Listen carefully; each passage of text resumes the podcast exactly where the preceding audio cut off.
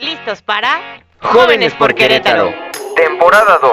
Con más energía, más invitados especiales y más temas de interés Para jóvenes como tú y como yo. Iniciativa del Consejo de Participación Ciudadana temático de juventud. ¡Comenzamos! ¿Qué tal amigos? Soy Cristian Bautista Vera, presidente del Consejo Temático de Juventud del Centro Estatal de Participación Ciudadana y bueno, pues me alegra mucho recibirlos nuevamente en Jóvenes por Querétaro, proyecto que el día de hoy daremos a continuación para esta segunda temporada. Y pues derivado del gran apoyo que nos dieron durante la temporada anterior, en esta ocasión abordaremos temas que anteriormente no habíamos expuesto. Un ejemplo, turismo, la educación virtual e incluso la responsabilidad del voto.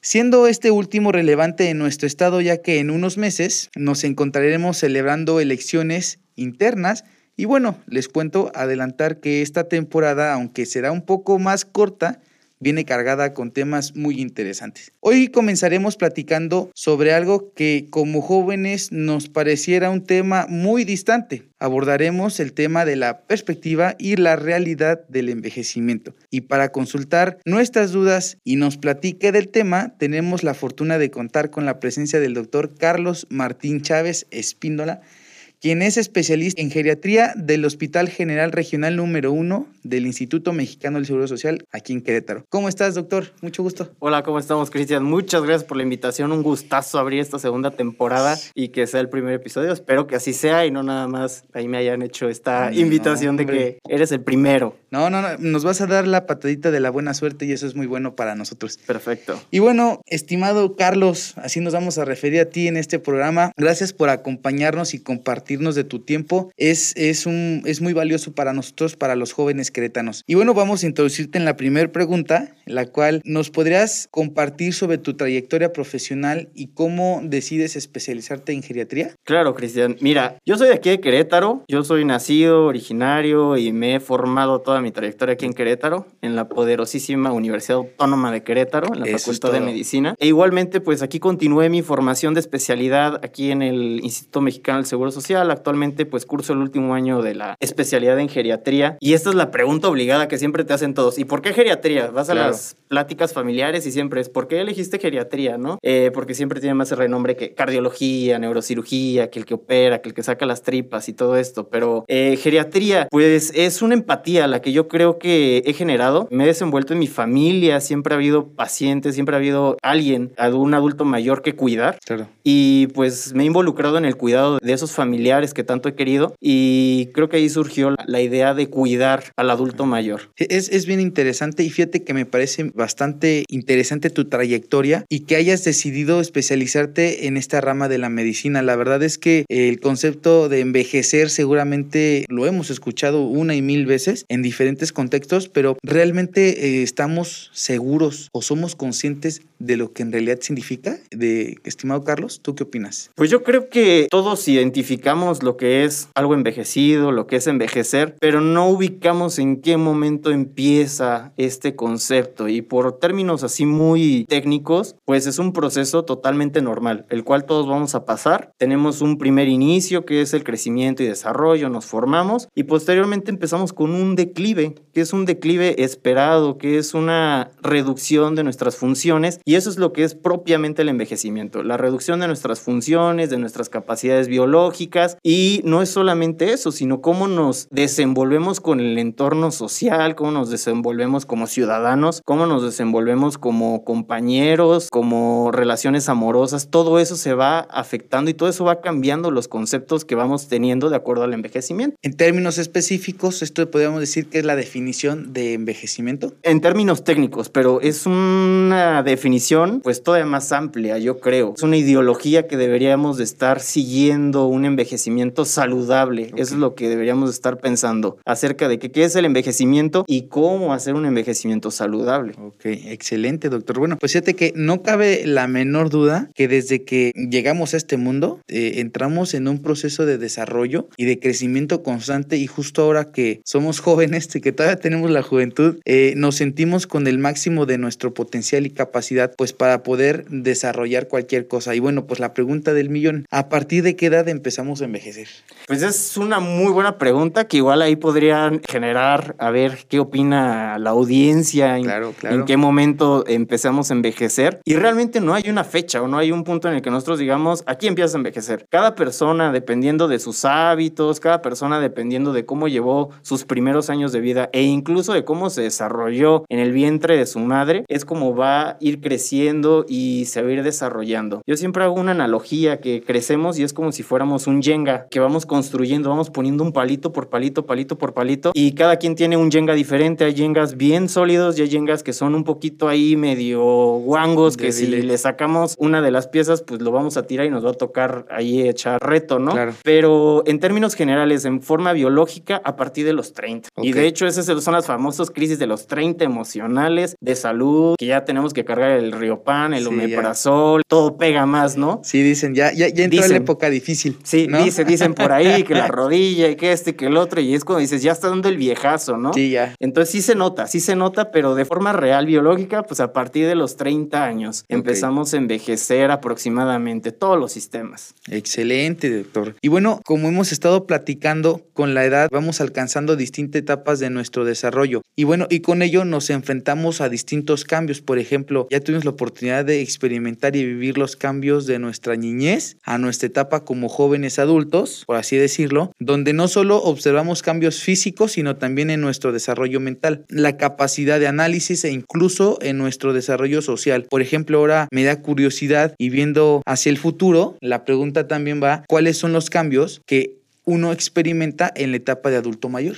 Los cambios son muy variables. Empezamos desde los cambios físicos, que son los más notables, que nos sentimos con menos fuerza, con menos energía, los cambios gastrointestinales, que si ya comí de más, que ya tengo el reflujo, todo eso va a ir en relación a, a los cambios específicos de cada órgano. Sin embargo, esos son eh, una situación que nosotros conocemos muy técnicamente como situaciones intrínsecas, propias de cada individuo, que incluso la raza, la genética te lo determina. Hay personas que son de familias que envejecen hasta los 85, 95 años Sí. y hay personas que pues no son muy longevos y que tienen a lo mejor algunas enfermedades que pues desafortunadas como el cáncer y que a lo mejor no llegan a envejecer tanto.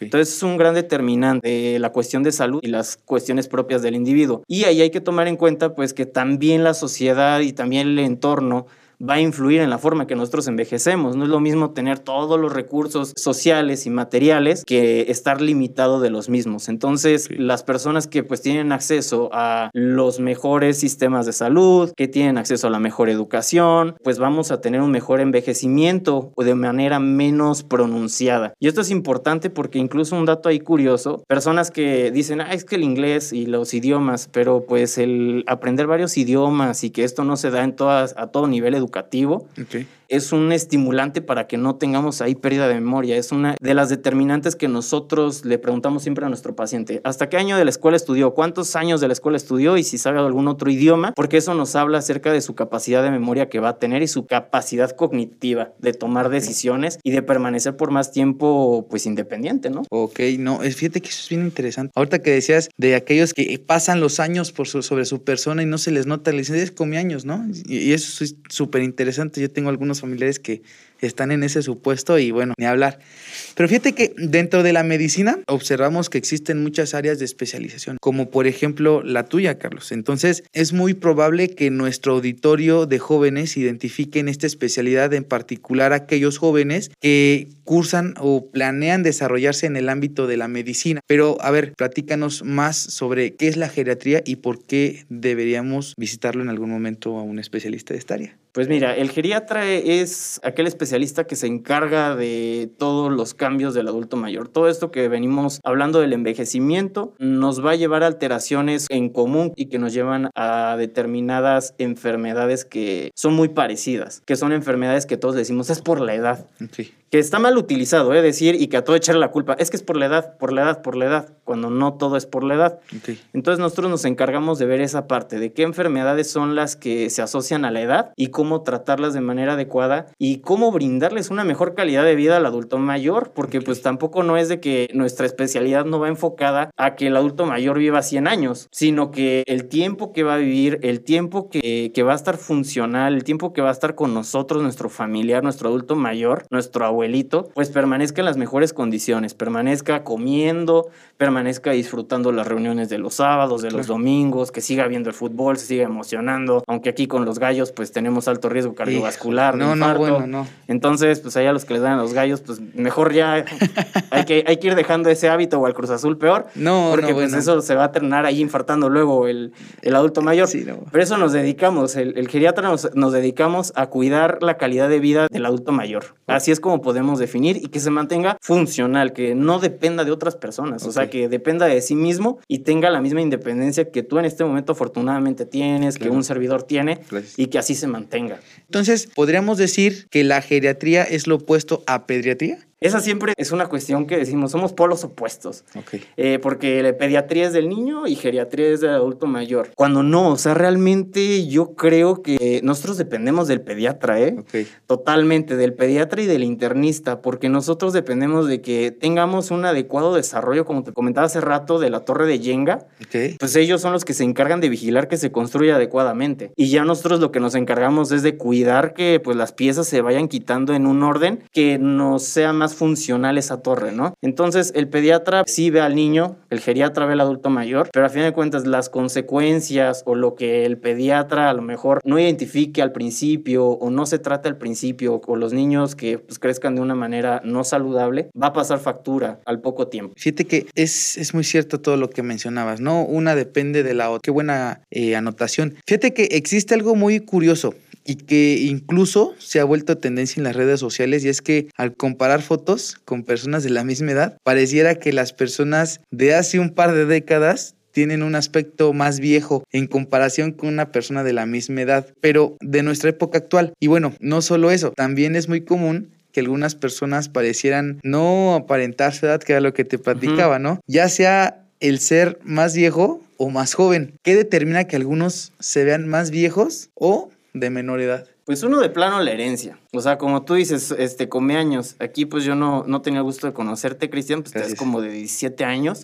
No sé qué edad tenga Cristian, pero eh, depende mucho en la edad, eh, Claro. porque eso va con el envejecimiento de la piel. Hay pieles que envejecen más, que se ven más la arruguita, o facciones que a lo mejor nos hacen eh, pues incluso lucir con una apariencia más de viejo que otras personas, ¿no? ok. Y otra de las cosas, el cuidado de la salud. Como te comentaba, si nosotros cuidamos nuestra salud desde temprana edad, obviamente vamos a envejecer eh, de una manera más lenta, más gradual, que no va a ser tan, tan tórpido, tan intenso. E incluso lo podemos ver un paciente o una persona que se nos enferma, que entra al hospital, que lo operan, sale, baja de peso, incluso lo vemos bien acabado, ¿no? Que decimos, ah, sí, sí, sí se ve acabado, lo acabó la enfermedad Sí se amoló. sí se amoló, salió amolado, ¿no? Y eso es real, o sea, eso es real y pues obviamente eso es bien interesante que nuestros patrones de envejecimiento están cambiando, porque ahorita estamos envejeciendo desde antes. Sí. O sea, ya el Río Pan lo empezamos a comprar desde los 25 Sí, años, ya sí. empiezan a edades más tempranas, pero porque el estilo de vida, el abuso de sustancias empieza a más temprana edad Sí, cierto. cuando antes pues no teníamos esa situación con otras generaciones que a lo mejor duraban menos, eh, tenían menos esperanza de vida, pero porque no había tanta medicina, no había tantos adelantos tecnológicos que permiten combatir ciertas enfermedades crónico-degenerativas como diabetes, hipertensión, presión alta, azúcar alta, y ahorita sí los tenemos y entonces por eso duramos más, pero a lo mejor con una peor calidad de vida, pues tenemos una mala alimentación, abusamos de sustancias a diestra y siniestra cada fin de semana y pues todo eso nos causa envejecimiento prematuro. Todos esos estresantes, todos esos tóxicos pues, no son buenos para la salud y el envejecimiento. Y, es muy cierto, ¿no? Todo lo que mencionas. Eh, fíjate que en la temporada anterior tuvimos la oportunidad de platicar sobre la salud y el deporte y cómo esto impactaba en nuestra calidad de vida actual. Sin embargo, teniendo ya una mentalidad un poco más consciente sobre nuestro cuerpo y todo este eh, factor, ¿qué medidas podemos tomar y cómo podemos conseguir envejecer de una manera más saludable? Respecto a esto y, retomando lo que ya habían platicado previamente en la temporada pasada, yo solamente puedo decir que el movimiento es vida. Claro. Cualquier ser vivo que, que se siembre, cualquier ser vivo que no se mueva, se va a marchitar, se va a morir. Entonces, lo primero es el movimiento. ¿eh? Hay que mantenernos activos, hay que mantenernos con una buena actividad física, haciendo ejercicio, porque es uno de los determinantes que nos da un peor pronóstico para el adulto mayor, que es cuando empiezan a perder músculo. Todos empezamos a perder músculo, pero el adulto mayor generalmente incluso los vemos, brazos bien delgaditos, Sí. piernas bien delgadas y panzoncitos. Sí. Ese es el, e- esa es la característica del viejito mexicano bien panzoncito y brazo delgadito, pierna delgadita. Y eso va en relación con eh, la cantidad de músculo. Entonces lo que tenemos que hacer antes de los 30 años es generar la mayor cantidad de músculo, porque a partir de los 30 años vamos a empezar a perder músculo a mayor o a menor velocidad, pero entre más reserva de músculo tengamos, mejor. Entonces una es el ejercicio 100%, otra es la alimentación. Debemos llevar una alimentación adecuada y siempre nos critican mucho a los doctores porque es de, es que el doctor me quitó todo, me prohibió todo y eso es como un mito, un mito. Yo, todos mis pacientes que he tratado, les digo, no hay nada prohibido. El problema es de que no estamos acostumbrados a las raciones, Claro. no estamos acostumbrados a limitarnos. Entonces, se puede todo, o sea, todo está autorizado, incluso hasta el consumo de alcohol, el consumo de tabaco, el consumo de café, todo tiene ciertos efectos benéficos. Pero todo a su, a su medida. Ujú. Que eso es lo que a lo mejor como cultura mexicana todavía no hemos desarrollado. Vivimos en el exceso muchas Claro. de las veces. Somos muy bonachones, disfrutamos sí. la vida porque vida solo hay una. es cierto, ¿no? pero pues hay que, hay que cuidarnos, hay que, hay que seguir disfrutando de la vida, pero más tiempo y con más calidad. Y dicen, come hoy que puedes, porque ya mañana no sabemos, ¿no? Exacto, ese, ese es, pero mejor hay que seguir comiendo, hay que seguir comiendo hasta las 90, 95 Claro. años. Y aparte que nuestras comidas aquí son riquísimas, aquí en México, en específico Querétaro, a pesar de, de que muchos nos critican la comida queretana, pero es eh, como bien sabroso, con la familia, con el abuelito, los tíos. Ahorita Sí, pues claro. por tiempos de pandemia No pues puede. no se ha podido, pero ya anhelamos y hay que, para eso hay que cuidarnos, para regresar a esos tiempos en los cuales Podemos estar con podemos estar con, con los más queridos. Sí, claro, ¿no? Y es bien importante todos esos detalles. Fíjate, Carlos, que creo que esta charla no solo nos ha dado información para nuestro bienestar futuro, sino que incluso nos está haciendo más conscientes sobre aquellos adultos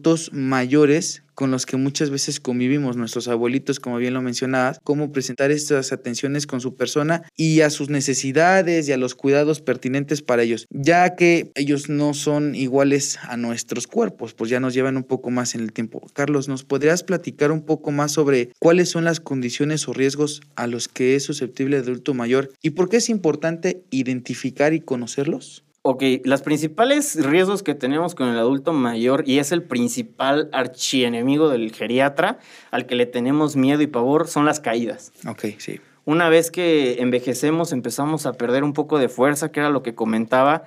La vista no es lo mismo, la audición, la percepción que nosotros tenemos ya no es la misma. Claro. Los movimientos se vuelven más torpes, la marcha se vuelve más lenta y pues se llegan a caer. Es la principal archienemigo de, de nosotros. ¿Por qué? Porque las caídas llegan a precipitar fracturas de los huesos y principalmente el de cadera, que es la principal articulación que utilizamos para caminar y entonces nos condiciona a que ya no se mueva.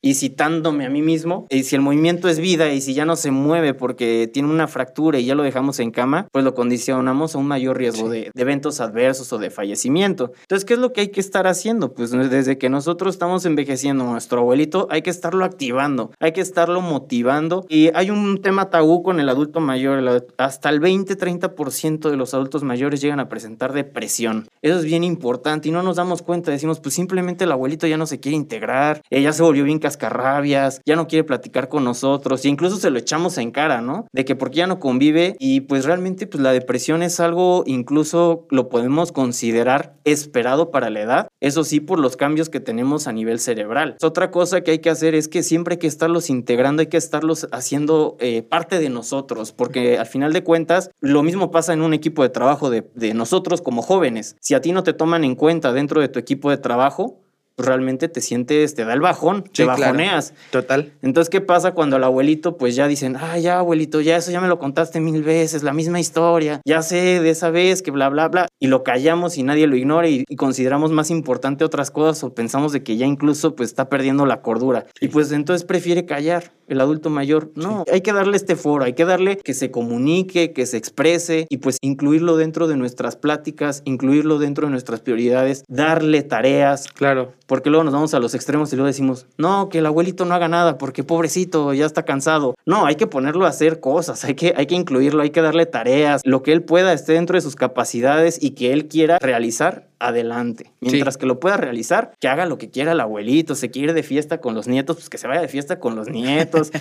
lo que quiera el abuelito. Sí, no, hay abuelitos muy eh, querendones que incluso ellos cuando ven ciertas actividades en la familia, es como de, yo te ayudo, ¿no? Se ofrecen, no, aguántame, no, yo te ayudo, ¿no? O sea, con esa insistencia que los caracteriza a los abuelitos, que mis respetos. Por cierto, un saludo a todos los abuelitos. Y bueno, estimado Carlos, la verdad es que hemos tenido una charla súper interesante. Hemos tenido este honor de que nos acompañes y sobre todo de que comenzar esta segunda temporada contigo. Y de verdad, muchas gracias por compartirnos tu conocimiento y resolver nuestras dudas, Carlos. En verdad, ¿algo más que te gustaría agregar al tema?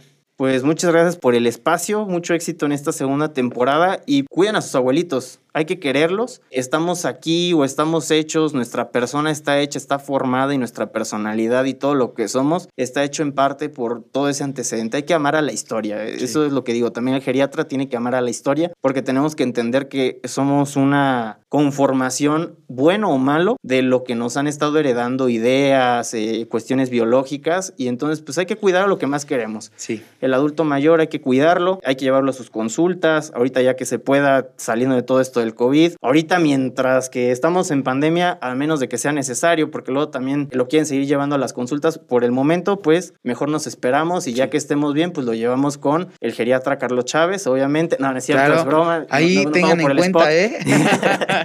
y, pues ya, entonces pues mucho éxito, mucho éxito y gracias por la invitación, gracias por el espacio y un saludo a mi abuelita, mi mejor, mi mejor paciente y mi mayor inspiración. Saludos a la abuelita del doctor Carlos. pues bueno, ahí lo tienen amigos de mi parte y de todo el Consejo de Participación Ciudadana Temático de Juventud. Les damos las gracias por acompañarnos en nuestro nuevo episodio y los invitamos a que sigan al pendiente de esta nueva temporada a través de las plataformas digitales del Centro Estatal de Participación Ciudadana de Querétaro. Amigas y amigos, esto es Jóvenes por Querétaro. Que tengan un excelente día. Hasta la próxima. Escuchaste un episodio de Jóvenes por Querétaro. Recuerda visitar las plataformas oficiales del Centro Estatal de Participación Ciudadana de Querétaro para encontrar más contenido e información sobre nuestro consejo.